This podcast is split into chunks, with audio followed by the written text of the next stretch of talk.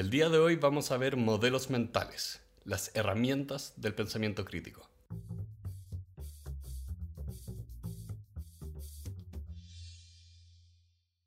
Hola a todos, bienvenidos a Elemental, su club de aprendizaje semanal. Mi nombre es Pedro y estoy acá con Santiago. Hola, hola. Y el día de hoy vamos a ver The Great Mental Models de Shane Parrish.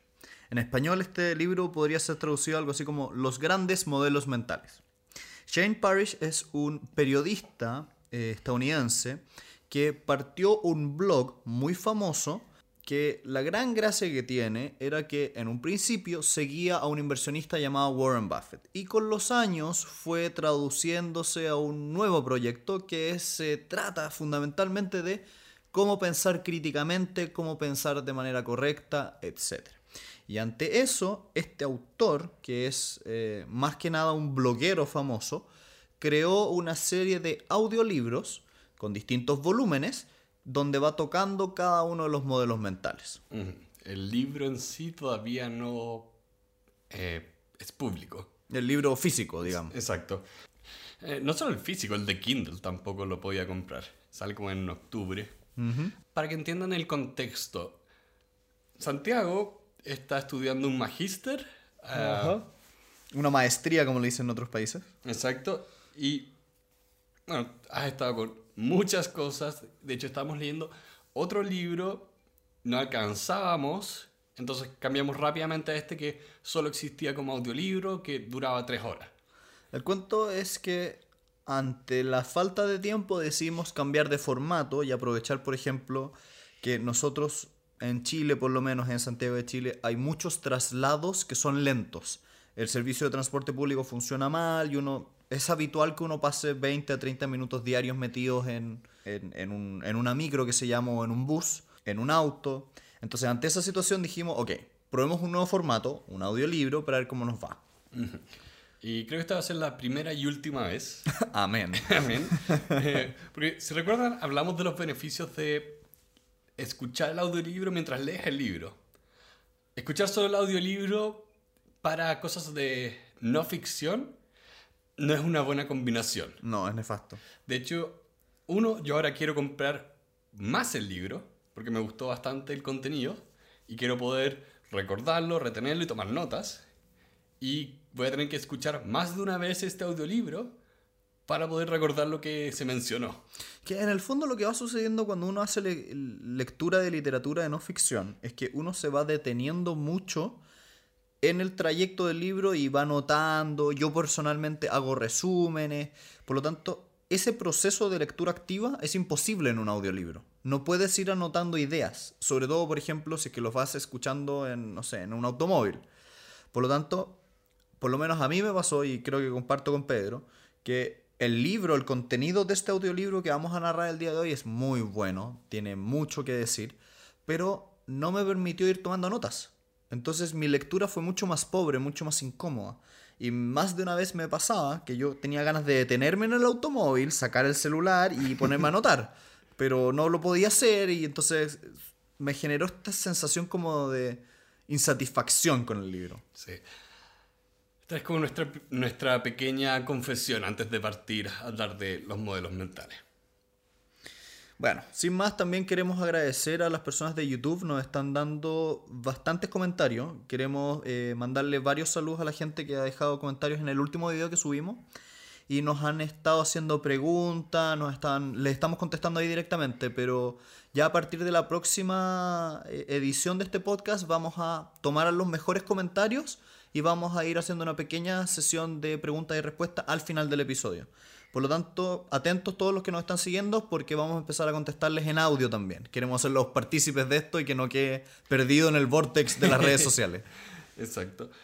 Y también un saludo y gracias especiales a las personas que nos ayudan a través de Patreon, nuestros patrocinadores que nos dan un par de dólares al mes y hacen más fácil poder hacer que este pequeño proyecto vaya evolucionando.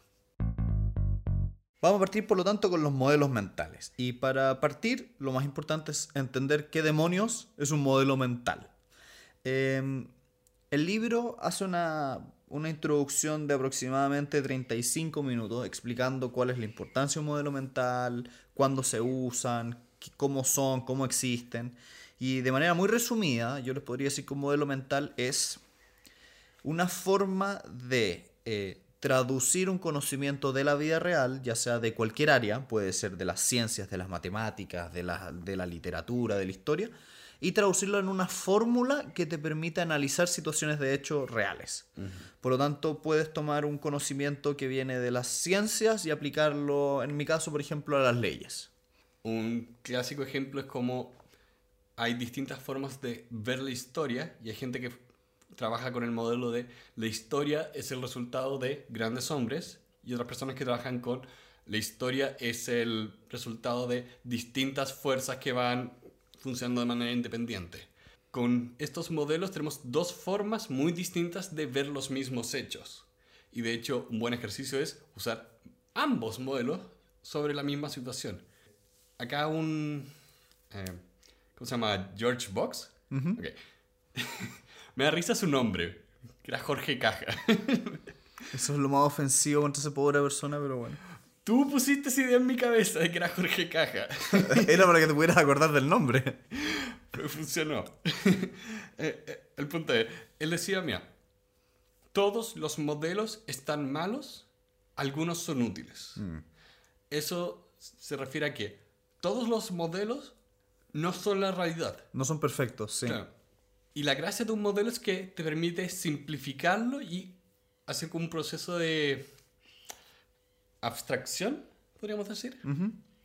Sí, que te permite ir, eh, ¿cómo decirlo? Trabajando la realidad. Y ojalá tomando decisiones y dándote cuenta cuando piensas cerradamente. Si en el fondo lo que está haciendo este libro es decirnos, mira, existen todas estas herramientas que tú puedes utilizar para pensar de una manera más correcta y no caer en trampas habituales. Por ejemplo, lo primero, y muy relacionado con lo que vas diciendo, eh, él dice, mira, muchas veces el mapa no es el territorio. ¿Qué quiere decir eso? Cuando uno hace un mapa de algo, uno simplifica una realidad para hacerla entendible. Por lo tanto, muchas veces en la realidad, el mapa es una alegoría para decir una simplificación, un dibujo, un esquema. Por lo tanto, muchas veces en la vida real te va a tocar trabajar con cosas donde hay un esquema o hay una serie de pasos a seguir. Y si tú te fijas en estricto rigor, esa, esa serie de pasos a seguir no son la realidad misma, no, no tienen toda esa riqueza, pero te permiten navegarla de una manera más fácil. Claro. Es por la razón por la cual usamos un mapa plano de la Tierra cuando la Tierra es una esfera. Más o menos una esfera. También, por ejemplo, cosas que me gustan harto de este, de este concepto de que el mapa no es el territorio, es que en el mundo de las leyes, las leyes muchas veces funcionan como un mapa. En otras palabras, son una generalización de una cosa concreta. Pero muchas veces esas, eh, esas cosas concretas, esos casos específicos, tienen tantas aristas que no te caben tan bien en el mapa. La descripción que se hizo en abstracto de esta situación no es tan así. Por lo tanto, encuentro muy bonito cómo el tener leyes nos hacen eh, navegar la vida de una manera más útil, pero al mismo tiempo hay que tener cuidado con que en realidad, ojo, el mapa no es el territorio. En otras palabras, esta simplificación que existe en la realidad muchas veces va a tener una excepción. Va a tener una situación donde no calza perfectamente. A mí me pasa harto, yendo por el lado de lo que estudié, cuando uno ve en economía partes con los modelos simples de oferta y demanda, que bueno, se funcionan mucho, se pueden aplicar a muchas cosas, pero hay cosas donde te empiezan a generar ruido y un elemento de corrección que a mí me encanta, que encuentro que a veces se ignora mucho, es eh, el concepto de elasticidad. ¿Ya? de qué tan, qué tan flexible o inflexible son las personas a un cambio de precio en algún producto. Eh, por ejemplo, la gente que necesita insulina para vivir es totalmente inflexible al precio. Si cambia el precio, van a comprar igual. Sí. Y esa es una de las razones por las cuales en, en todo el tema del mundo de los remedios y de la salud es muy, muy complicado el tema de eh, los precios. A raíz de un podcast de Neil deGrasse Tyson, que están hablando sobre las vacunas, eh, una profesora ahí explica de que eh, en ese podcast esta profesora hablaba de eh, a una persona en Estados Unidos que la habían arrestado por fraude, que había tomado varios, varios remedios y había subido su precio en un 5000%. No. Entonces ahí empiezas a tener casos donde puedes decir como, ok, acá simplemente reducirlo a oferta y demanda no te funciona. Ahí se rompe el modelo. Ya. Porque no estás viendo el comportamiento humano que está por medio. Es como... eh, ¿Te acuerdas cuando veíamos en cómo Adam Smith puede cambiar tu vida? ¿Sí? Que decía, mira, no puedes aplicar lógica económica a todas las cosas que estás haciendo en tu vida.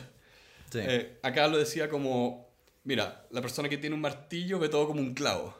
Si solo tienes un modelo mental, puede que encuentres el caso excep- excepcional donde nadie había pensado usar ese modelo en esa situación. La mayoría de las veces va a ocurrir lo contrario, donde vas a aplicar el modelo incorrecto en la situación inapropiada. Los modelos mentales al final del día son entretenidos de conversar. Son... eh, yo diría que igual dentro de eso un ejercicio a posteriori. ¿Qué quiero decir con eso? Que una vez que ocurrió algo, utilizas el modelo mental. Es, a menos que seas muy experto en estos temas, habitualmente se olvidan. Pero son entretenidos de ver una vez que tienes una situación que quieres analizar y se puede llegar a repetir. En otras palabras, siento que tener esta como parte de tu herramienta o tu, tu caja de herramientas mentales es muy, muy práctico. Con suficiente práctica tú logras hacer eso. ¿Te acuerdas cuando hablábamos de si alguien te trata de forzar a comprar algo, tu primer instinto es decir que no? Si es que te dicen como, hey, tienes que responderme antes de esta fecha, es como, no. Que tu estrategia sea decir que no cuando te están forzando, eso, es- eso al final del día es un modelo también. Bueno, igual ahí recuerdo, no sé si te acuerdas del libro de filosofía china que hablamos, donde había un filósofo chino que se llamaba Xunzi que decía que uno tenía que empezar a tener rituales que se volvieran una especie como de memoria, eh, memoria física, muscular. Muscular.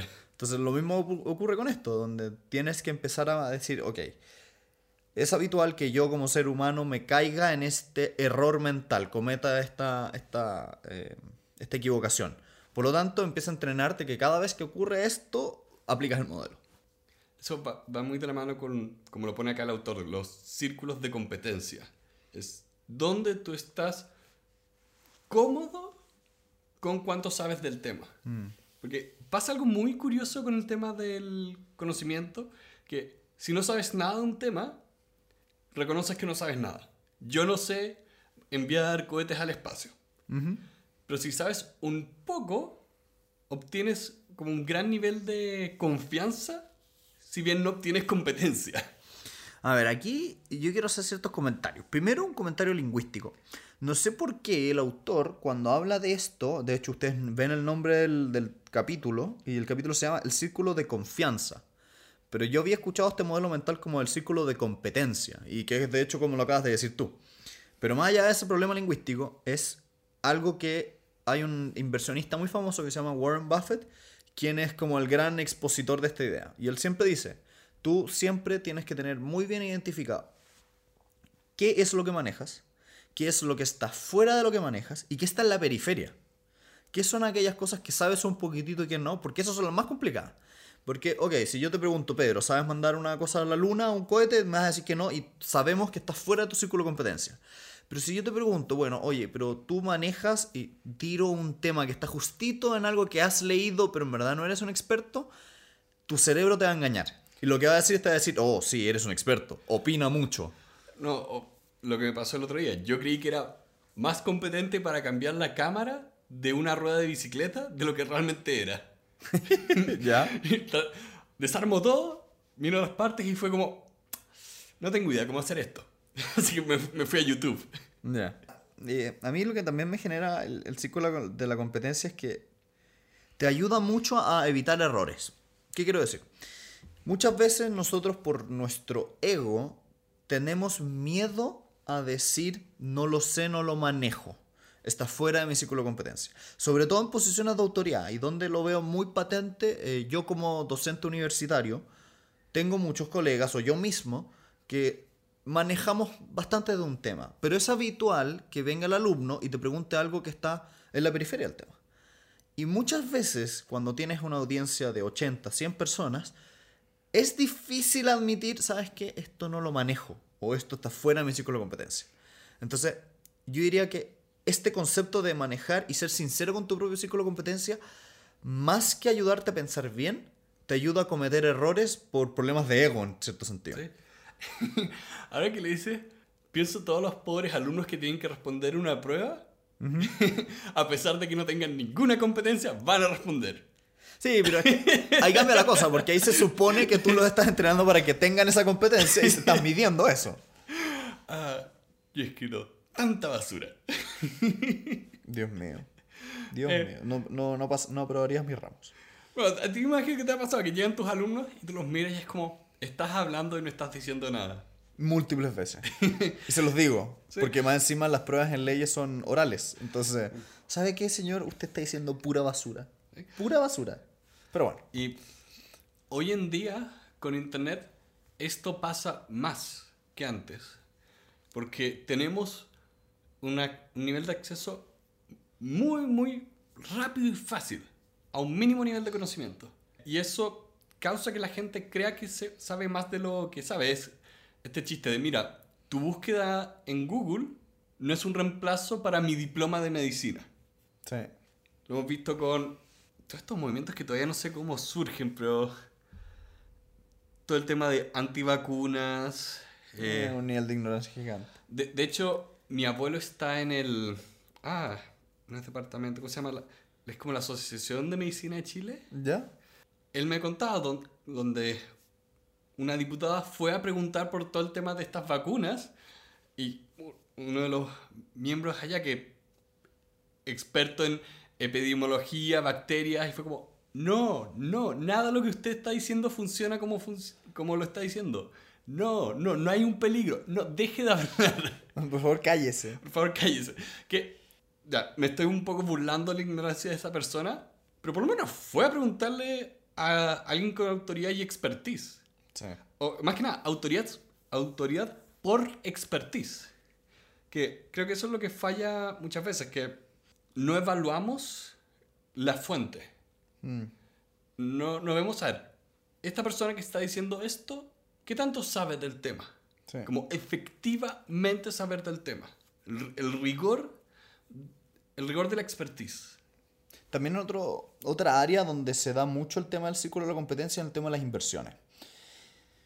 Cuando uno invierte, en teoría, ocurre un fenómeno muy extraño. Yo diría que es muy curioso, porque voy a hacer una analogía. Si yo te pregunto, te vas a comprar un- una casa, ¿qué es lo que vas a hacer? Probablemente vas a ir a ver 10 casas distintas, vas a hacer un análisis de los precios, de los lugares, qué quieres, qué no quieres, qué te gustaría, cuánto. Te vas a tardar tu tiempo yendo a buscar, vas a ver. No vas a comprar el primer lugar que encuentres, etcétera, etcétera, etcétera. En el mundo de las inversiones no ocurre eso.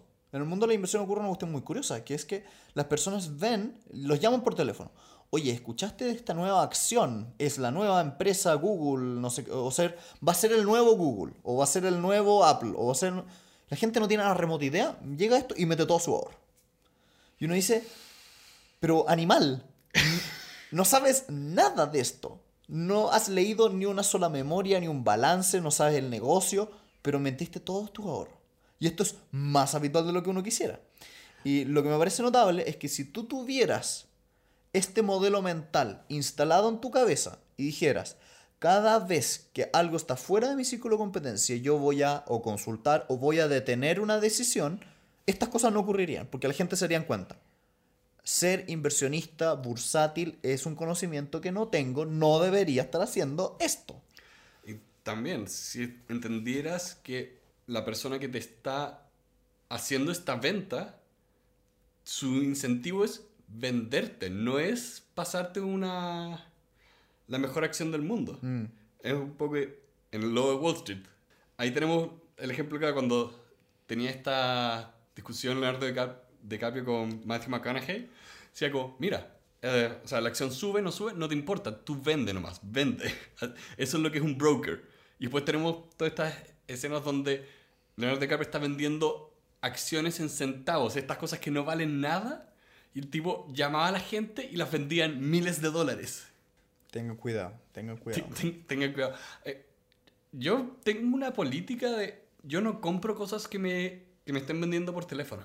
Por ningún motivo. Por ningún motivo. eh. Es como, no, ¿qu- ¿quieres, ¿quiere comprar este, este seguro para su cuenta? No. ¿Qui- ¿Quiere esta nueva tarjeta de crédito?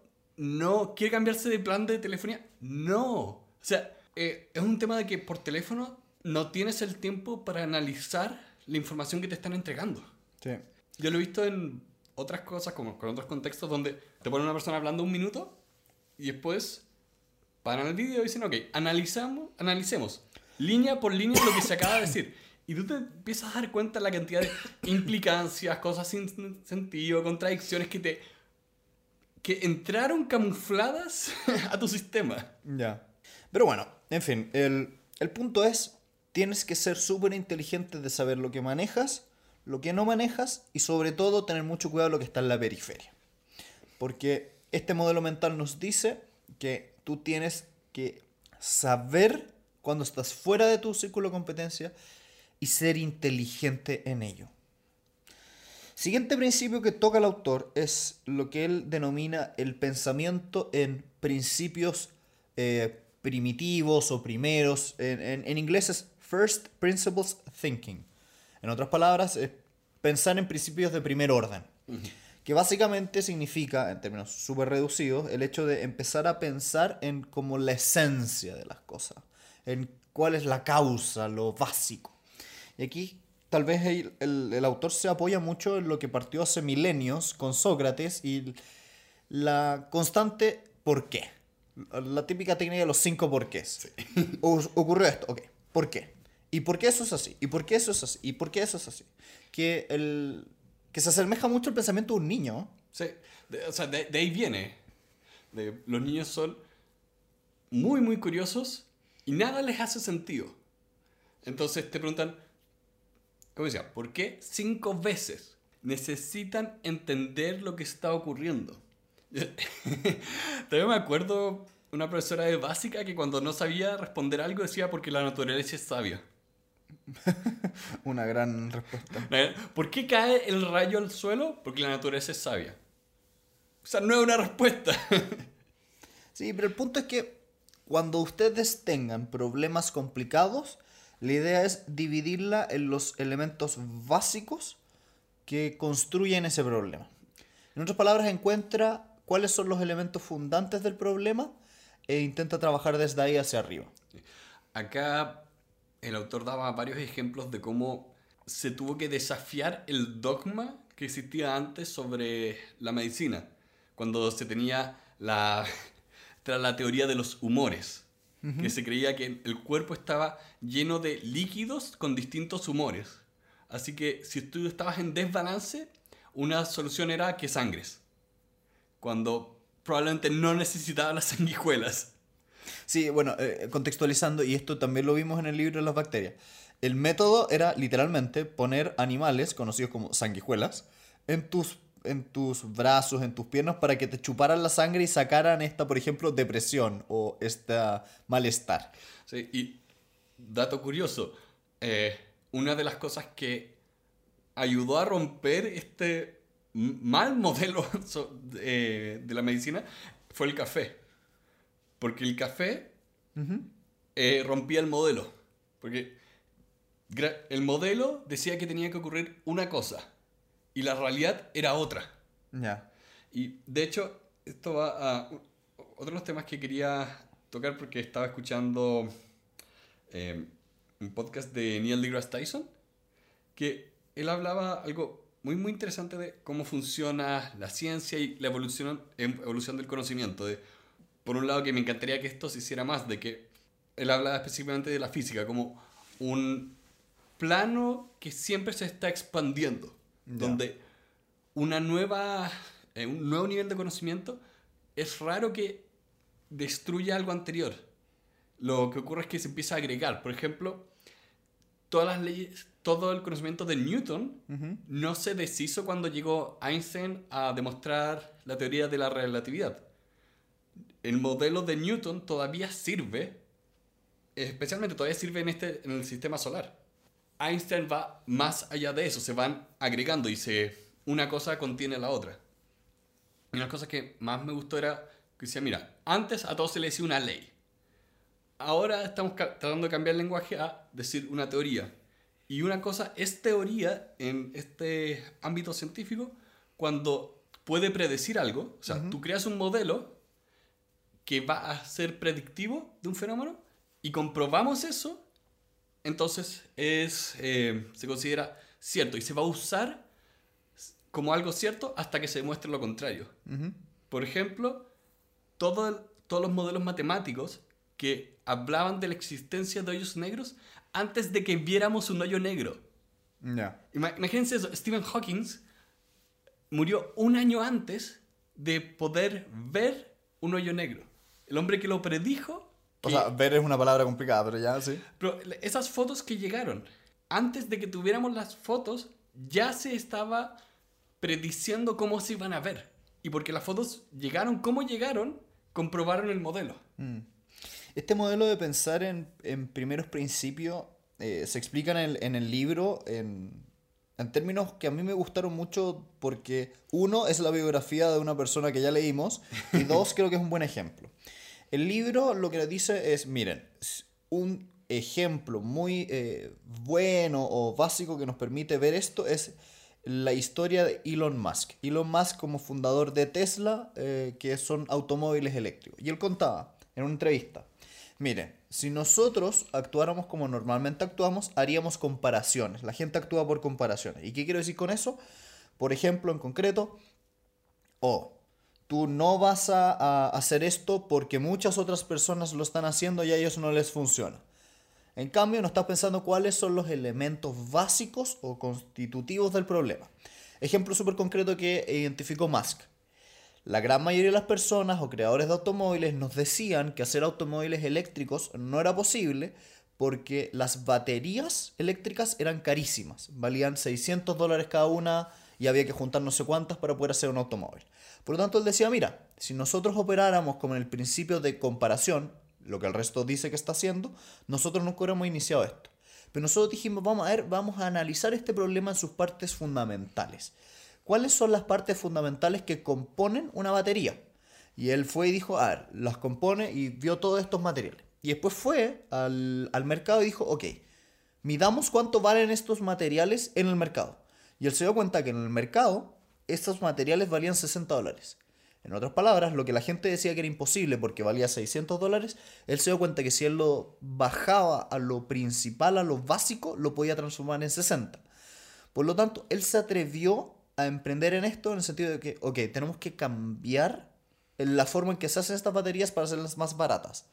Pero lo fascinante es que el gallo fue capaz de decir cuáles son los elementos básicos del problema, cuáles son los elementos constitutivos.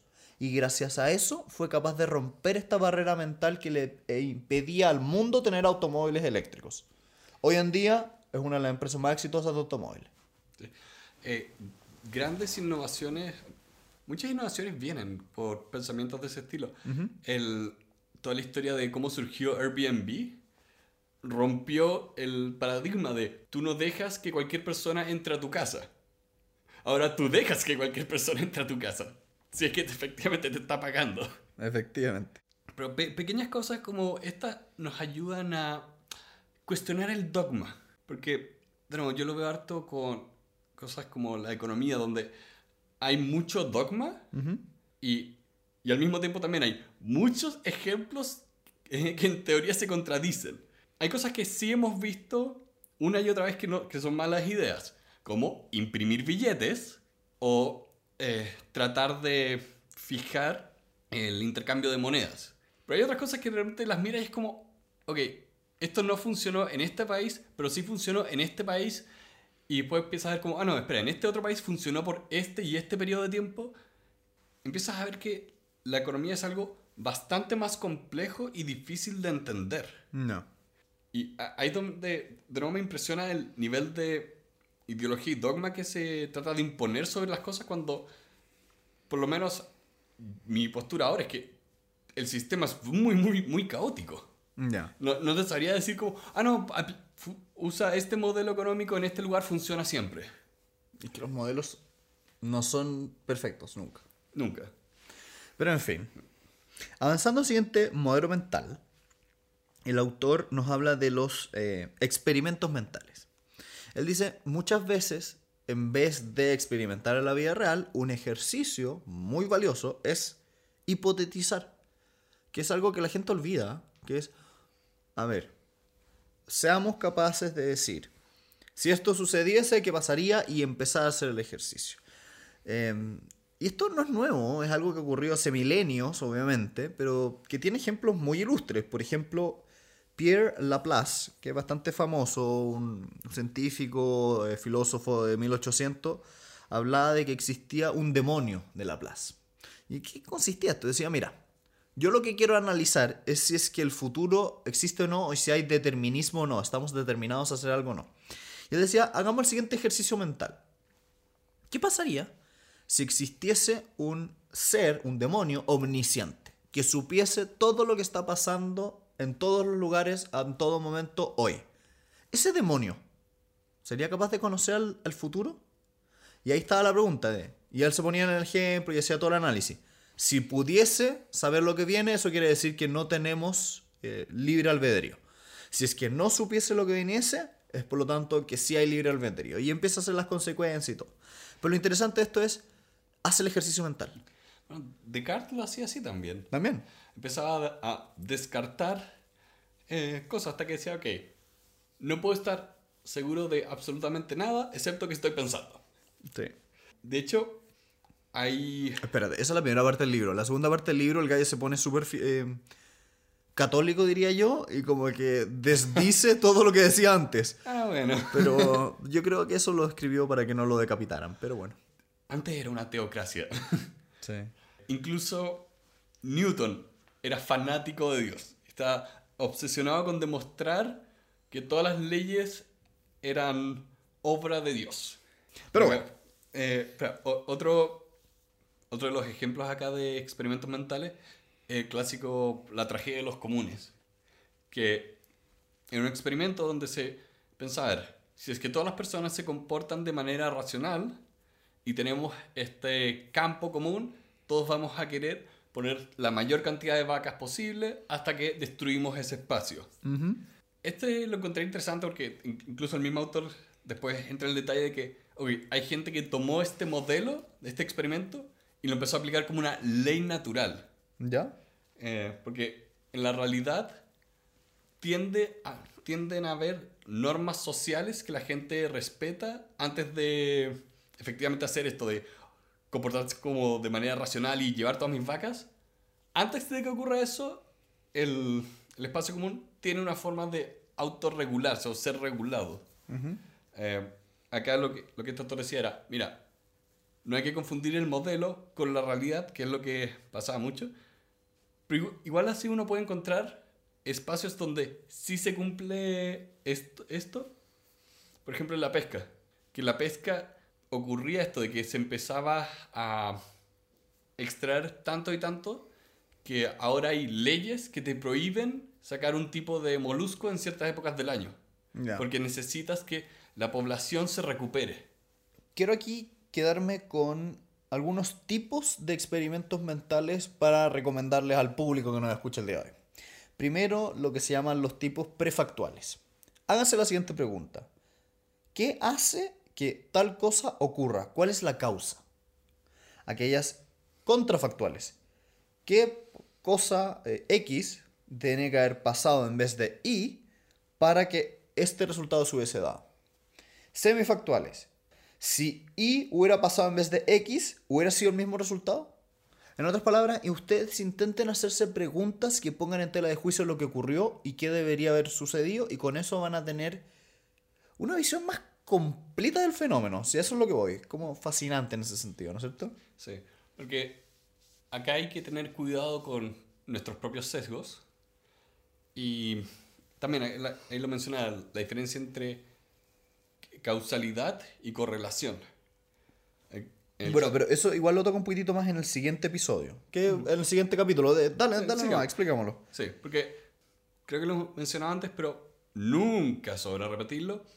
Causalidad, una persona que no respira, se muere.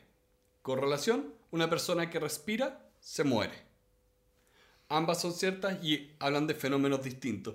Y ocurre mucho que la, la gente comete esos errores, que ven dos fenómenos que ocurren al mismo tiempo y piensan que están relacionados donde uno es causa del otro.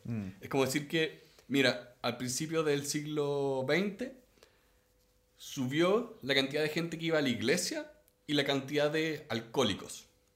Por lo tanto, la iglesia causa alcoholismo.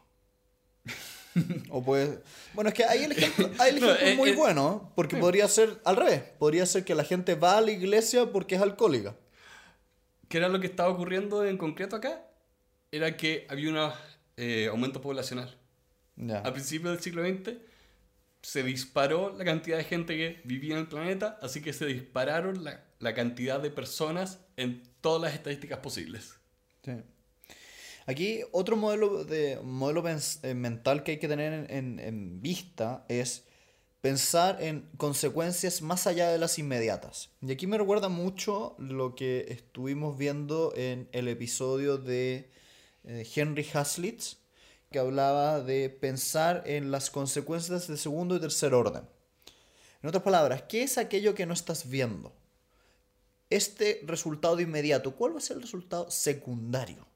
Aquí yo lo veo, y aquí quiero hacer una recomendación como más, más de negocio, más concreta.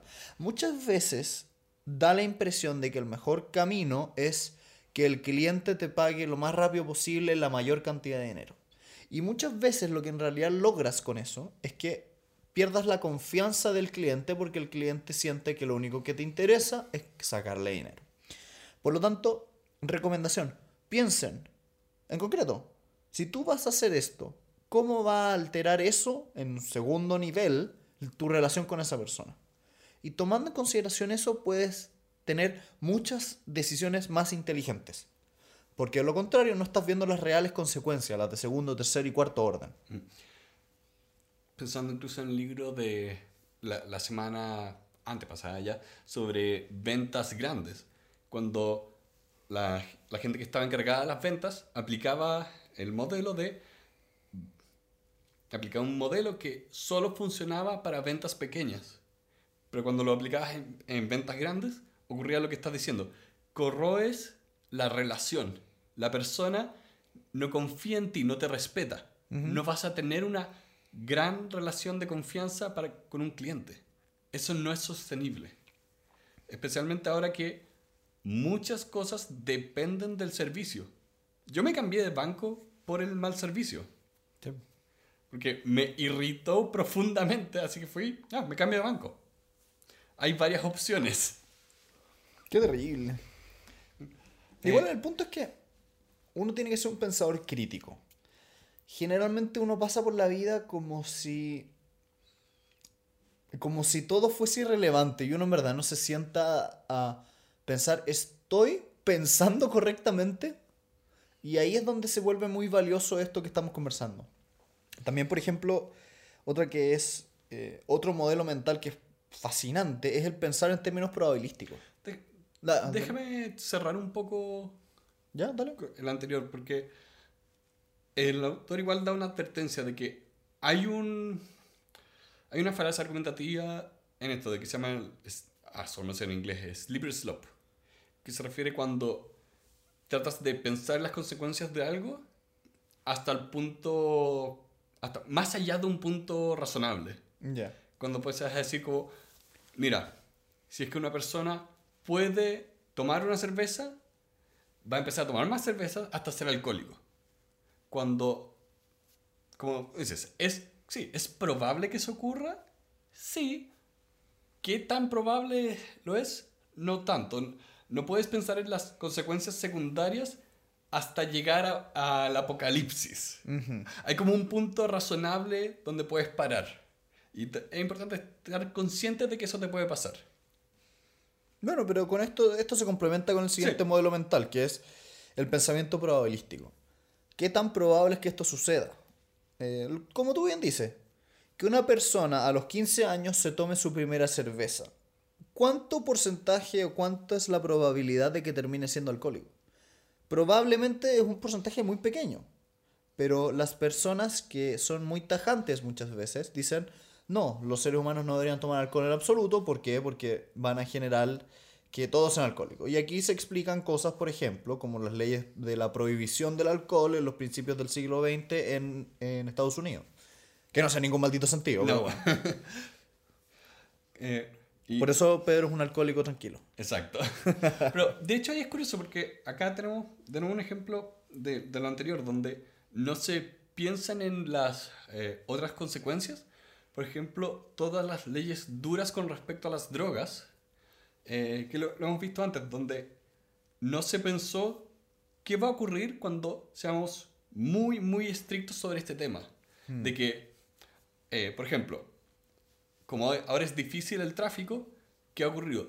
El efecto de la potenciación. Las drogas ahora son mucho más potentes que antes, porque Ese, como biológicamente hablando. sí, so- la, eh, cualquier droga ahora es más fuerte por dosis. Necesitas una dosis más pequeña para el mismo efecto.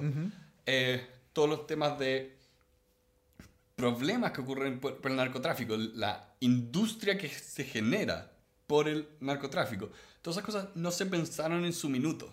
Se pensaba simplemente de esto es una epidemia moral, tenemos que salvar el alma de las personas. En- entre, otras, entre otros fenómenos. eh, hay, hay, hay toda una serie de cosas que se han escrito sobre Nixon y por qué la marihuana es una, se considera un- legalmente una droga fuerte En Estados Unidos. en sí. Estados Unidos. Eh, no le gustaban los hippies. A Nixon no le gustaban los hippies. Bueno, pero aquí también hay que empezar a tener ciertas... eh, ser un poquitito más inteligente e ir un poco más allá con la probabilidad. Porque aquí voy con lo que, quiero, eh, lo que acabo de decir. Muchas veces el calcular una probabilidad tiende a ser una cosa, entre comillas, difícil. Pero aquí nos podemos apoyar en ciertos conocimientos que hemos ido adquirido, adquiriendo con los años, que se relacionan con la forma normal en que se distribuyen las probabilidades. Generalmente se habla de que hay una especie de curva que es más gruesa en el, en- el centro y es más eh, delgada en los costados, que es una distribución normal. En otras palabras, es muy probable que si usted mide un grupo de personas se comporten en promedio de una manera y haya un pequeño grupo pequeño que hace un, un comportamiento hacia la derecha muy extraño y hacia la izquierda muy extraño. De hecho, una forma muy fácil de entenderlo, que a mí me ocurre que primero lo vi como la adopción de la tecnología y después vi estadística y vi que se cumplía esa distribución de cuál es la adopción de una nueva tecnología. Tienes la gente que eh, puede arriesgarse y adopta la nueva tecnología Rápidamente, sí. Ma- Más que rápidamente. Lo- al principio es muy, muy poca gente. Ellos la prueban y después viene el segundo grupo, que es más grande. Y después el tercer grupo, que es mucho más grande. Después viene el cuarto grupo, que es quizá tan grande como el anterior, pero vienen después más tarde. Después cada vez menos, menos, me- menos gente. Hasta las personas que nunca lo adoptan. Exacto.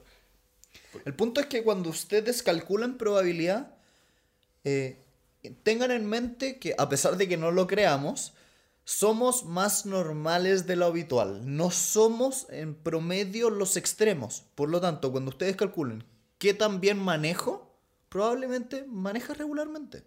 ¿Qué tan bien veo? Probablemente tienes una vista normal, regular. Entonces, eso te ayuda a ser más inteligente con tus decisiones. Porque si tú te pones a pensar, soy el mejor conductor de la vida, es decir, la probabilidad de que yo choque es muy baja, es probable que esté calculando de manera errónea esa probabilidad. Por lo tanto, intenten ojalá siempre tener en mente un principio que es muy triste, pero es que, pero que es muy cierto, es somos todos más normales de lo que creemos. Y somos muy malos para autoevaluarnos. Pésimo. Siempre creemos que somos más lindos, más altos y más fuertes de lo que realmente somos. Hasta que después te toca ponerlo a prueba y la realidad te aplasta. Por ¿Qué? eso perdí un curso de belleza en el 89. Por eso fue. ¿eh? No porque todavía no estaba vivo. No, yo pensé que... ¿Pero dije curso o concurso? No sé. en fin. En una parte, él hablaba de qué pasa si es que ves una noticia de se duplica la cantidad de asesinatos por eh, armas de fuego. Y si no conoces la estadística de, ok, se duplicó la cantidad, pero ¿cuánto era la cantidad inicial? Porque si era uno al año, significa que ahora hay dos. Entender el contexto mayor ayuda mucho a tomar mejores decisiones y no caer en el pánico que a veces ocurre porque los medios de comunicaciones son más sensacionalistas. Y tienden a ser más sensacionalistas porque eso es lo que vende al final del día. Por último, vamos a revisar los tres grandes eh, modelos mentales del libro. El primero de ellos es la inversión. Invertir, invertir, invertir. A mí me encanta porque es una, una forma de pensar muy creativa. Por ejemplo, si ustedes quisieran mejorar el problema de, por ejemplo, salud en un país, una forma de lograrlo es decir, ¿cómo podríamos tener el país con la peor salud del mundo? Literalmente, pensar todo lo contrario y decir, ok, para que eso suceda, ¿qué necesitamos? Para tener el peor país del mundo. Y uno busca todo. Y por lo tanto tienes, no sé, las cinco condiciones para tener la peor salud del mundo. ¿Y qué haces? Como estabas invirtiendo, evitas esas cinco cosas. Entonces, la técnica consiste en pensar todo lo contrario, cómo hacer para llegar a ese todo lo contrario y evitar todo lo contrario. Hay un, eh, un video muy bueno de C.P. Gray sobre maximizar la tristeza, que busca eso mismo. a ver, para ser más triste es lo mejor quedarse en un solo lugar, así que duerme, come y trabaja en tu cama. No veas a nadie. Eh, trata también, cambia constantemente las horas a las cuales duermes. Cosa de que siempre estés cansado. Pongamos un ejemplo también concreto. Si tú quieres ser rico, piensa todo lo contrario. ¿Qué tiene que pasar para que seas completamente y absolutamente pobre? Necesito muchas tarjetas de crédito. No ahorrar. No ahorrar. No saber dónde está mi dinero. Probablemente, si puedo gastar más de lo que gano, también eso es una buena estrategia. Es buena idea endeudarse. Es buena idea prestar dinero sin pedirlo de vuelta. Eh, ir al casino es genial. Muy buena idea ir al casino, comprar eh, cosas innecesarias. Mm. ¿Ven el ejemplo? Entonces, ¿qué es lo que tienen que hacer para ser ricos? Evitar todas esas cosas que acabamos de decir. También tener varias tarjetas de crédito, no solo una. Tener con la mayor cantidad de bancos. Acá tenemos esto que siempre me causa ruido de que las mismas tiendas de retail tienen tarjetas de crédito. Es una trampa, como nadie lo ve.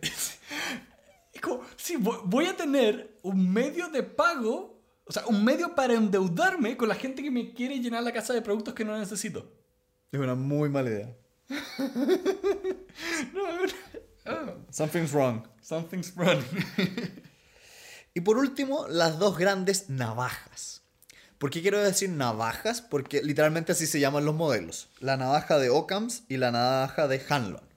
La navaja de Occam es un modelo mental que lo que dice es, cuando hay muchas formas o explicaciones de un fenómeno, es la mejor explicación aquella que es más sencilla o más fundamental. Y esto nos permite en la vida ahorrarse muchos problemas. Le voy a traer un problema concreto que tuve la otra vez. El otro día se me acercó un cliente que quería hacer un pacto accionista, entonces estábamos trabajando con ellos y básicamente lo que sucedió era que entre los socios habían llegado a tal nivel de profundidad en la discusión de lo que pasaría, de lo que podría llegar a pasar eventualmente con el problema, que habían hecho una fórmula tan compleja que ellos mismos no la entendían, no la podían leer. Entonces yo le decía, mira, el problema que tienes aquí en concreto es que estás dando una solución tan compleja que en realidad no es una solución, es otro problema que no has visto.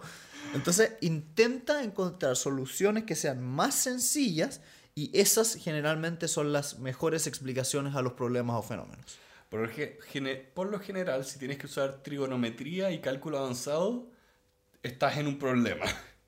Completa y absolutamente.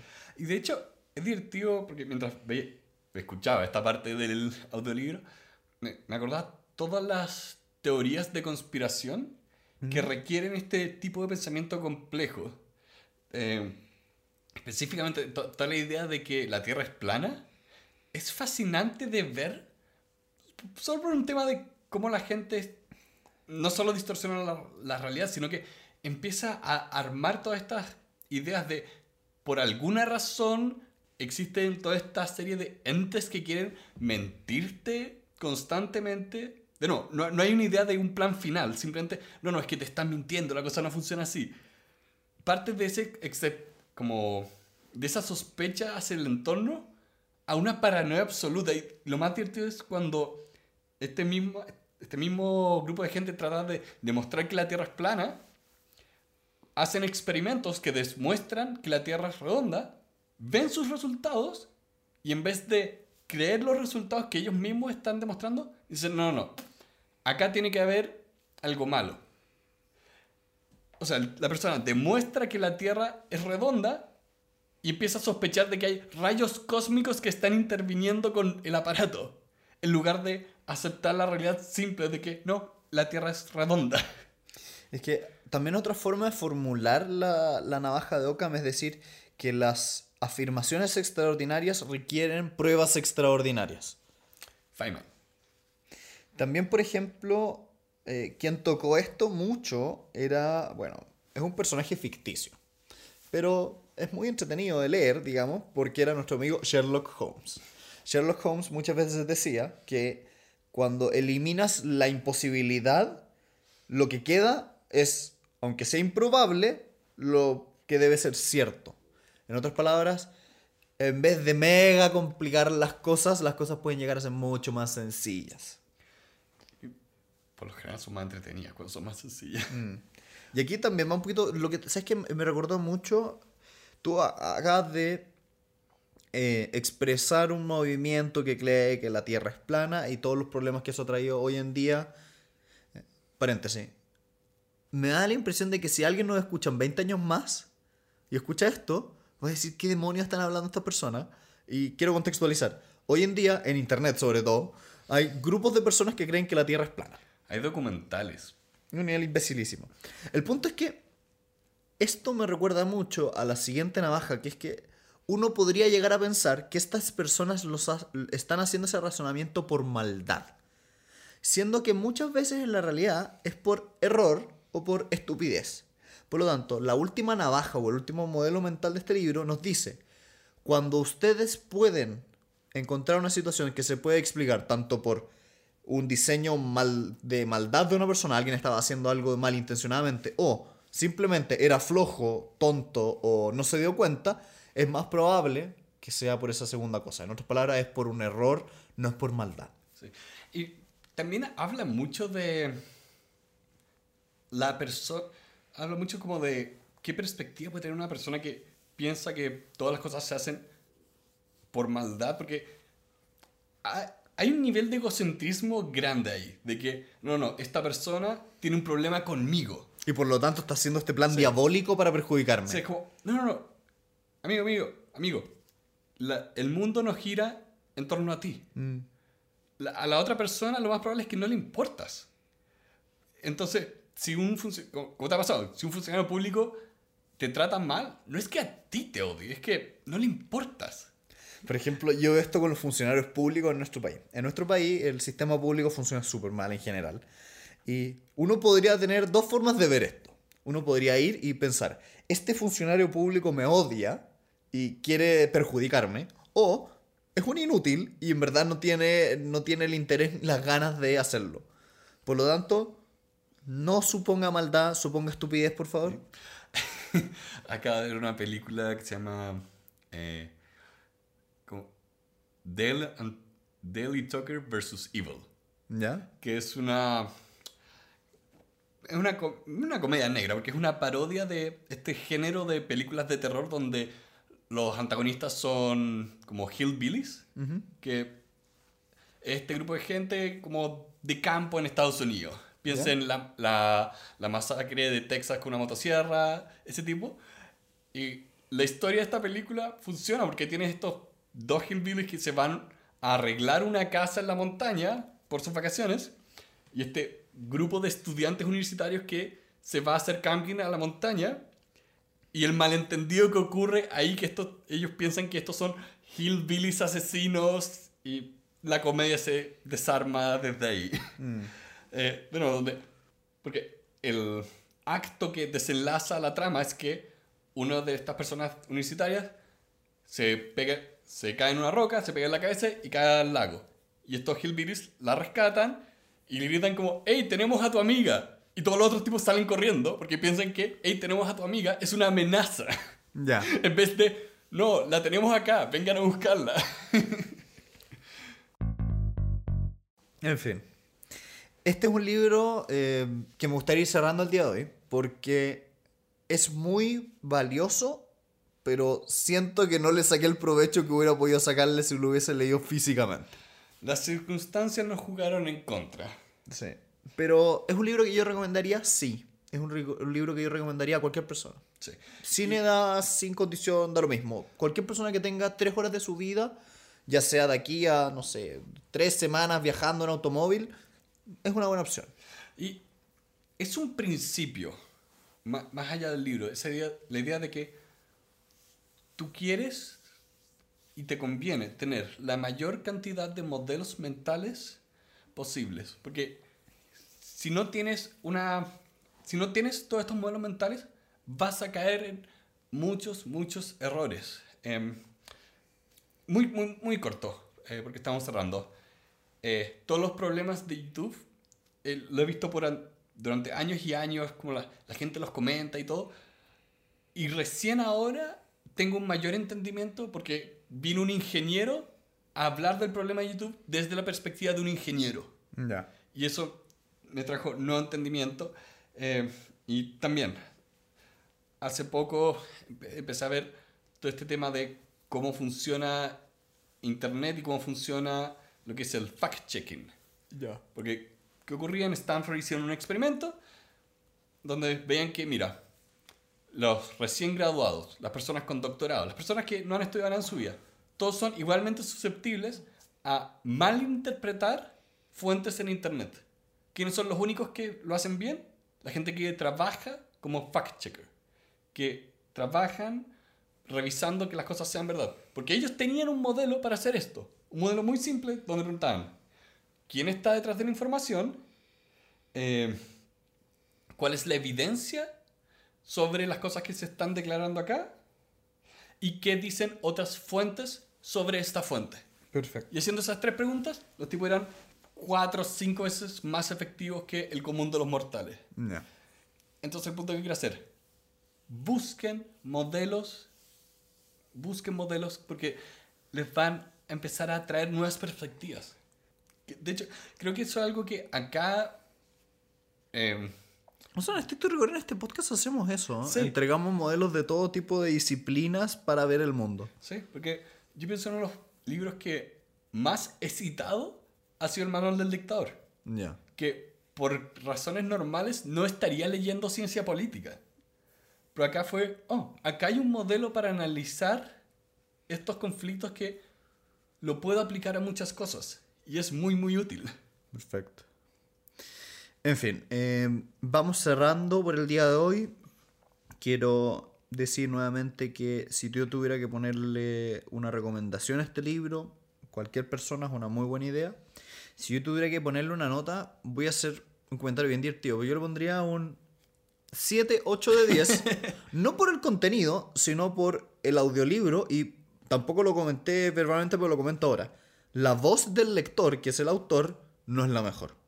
¿En qué sentido? Es muy baja de volumen y es muy lenta. Por lo tanto, muchas veces me pasaba que yo iba en un lugar público y no lo podía escuchar y tenía que subirle el volumen al máximo de mi celular y aún así no lo escuchaba. Sí, es un tema de, de formato, porque eh, yo que hago mucho de leer y escuchar al mismo tiempo, eh, he visto otros autores que leen sus propios libros. Eh, Stephen King es genial. El libro de Stephen King, el audiolibro es genial. Eh, me encanta cómo habla. Y un problema que tiene esto como audiolibro es que está demasiado destilado. Entonces, ¿qué ocurre? Entra a una idea y se queda ahí muy poco tiempo. Entonces, no tienes muchos ejemplos para repetir una y otra y otra vez el modelo. Sí, que eso tiene que ver un poquitito con técnica y estilo de escritura. Cuando una persona escribe demasiado destiladamente, genera una cier- un cierto rechazo en el lector. Como que a la gente le gusta que le alarguen las cosas. La gente no le gusta el resumen destilado. Sí, eh, y bueno, hay un punto de equilibrio ahí. Sí. Hay un punto de equilibrio con una distribución normal, probablemente. Eh, y esto por desgracia se cae en, mira, tu idea está demasiado condensada, demasiado, demasiado condensada. Necesito más tiempo con estas ideas para poder retenerlas. Yo ahora mi plan es volver a escuchar el audiolibro para poder retener bien esta información. Sí. ¿Tú qué nota le pondrías del 1 al 10? Eh, como audiolibro, creo que, un- creo que está bien. Que, creo que es bueno, creo que es bueno, porque el tema es interesante. Entonces, un 7 me deja tranquilo. 7 de 10. ya. Pero ahora tengo ganas de comprar el libro. Así que tengo que esperar hasta octubre para tener el libro y poder subrayar y recordar y aprender. Eh, vamos despidiéndonos el día de hoy. Muchas gracias a todos nuestros eh, patrocinadores, personas que nos están ayudando día a día, tanto vía YouTube o las otras plataformas que compartimos. Eh, queremos invitarlos a compartir, ojalá darnos una- un comentario. Estamos respondiéndolos uno a uno y muchas gracias por habernos escuchado el día de hoy. Ayúdenos a vencer al algoritmo maligno de Internet que está específicamente persiguiéndonos. Ninguna otra razón. y fuera de broma, tengan una muy buena semana y cuídense. Fue interesante esa discusión, que nadie va a saber de qué se trató. Bueno, esa es la gracia del mundo oculto de lo que ocurre fuera del podcast. Pero esto sí va. Hola a todos, bienvenidos a Elemental, su club de aprendizaje semanal. Mi nombre es Pedro y estoy acá con Santiago. Hola, hola. Y el, el di- ah, tengan una muy buena semana y cuídense. Ya. Que esté muy bien. Voy a, voy a eliminar ese como ya. Mm, ya. Ay, qué bueno.